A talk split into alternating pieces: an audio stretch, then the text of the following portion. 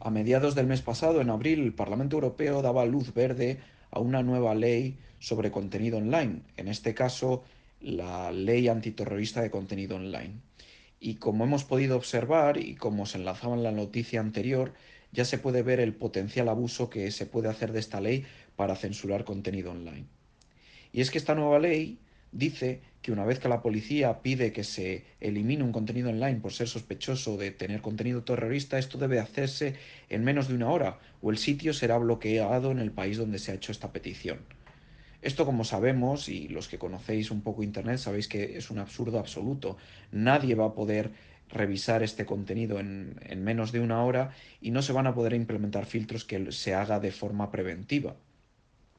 El abuso es claro y como hemos visto, los falsos positivos han hecho que la policía francesa pidiese, eh, en este caso, que se eliminara mucho contenido de, de, Internet Archive, la página que tiene pues contenido diverso, como muchos textos de, y libros en, en dominio público y otro contenido súper interesante y súper importante para educación y para investigación, etc.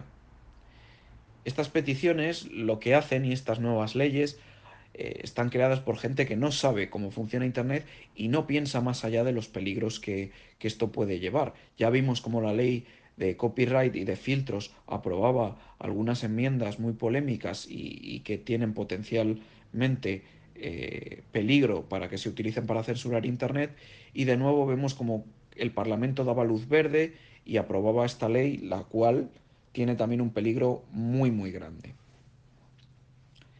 A partir de ahora, lo que creo que es importante es seguir haciendo publicidad de todas estas iniciativas y de los peligros que tiene que haber, que los peligros que, estas conllevan, pero dado que hay elecciones en, unos pocos días al Parlamento Europeo, que los nuevos parlamentarios sepan a través de las redes sociales y a través de, los ciudadanos, sepan de de estos peligros y se informen de lo que esto realmente eh, va a suponer a todos los ciudadanos y lo que va a suponer a Internet. Seguiremos informando y yo creo que es muy importante que sigamos haciendo ruido para que llegue a nuestros parlamentarios eh, todos estos problemas de leyes que están aprobando sin ningún tipo de conocimiento.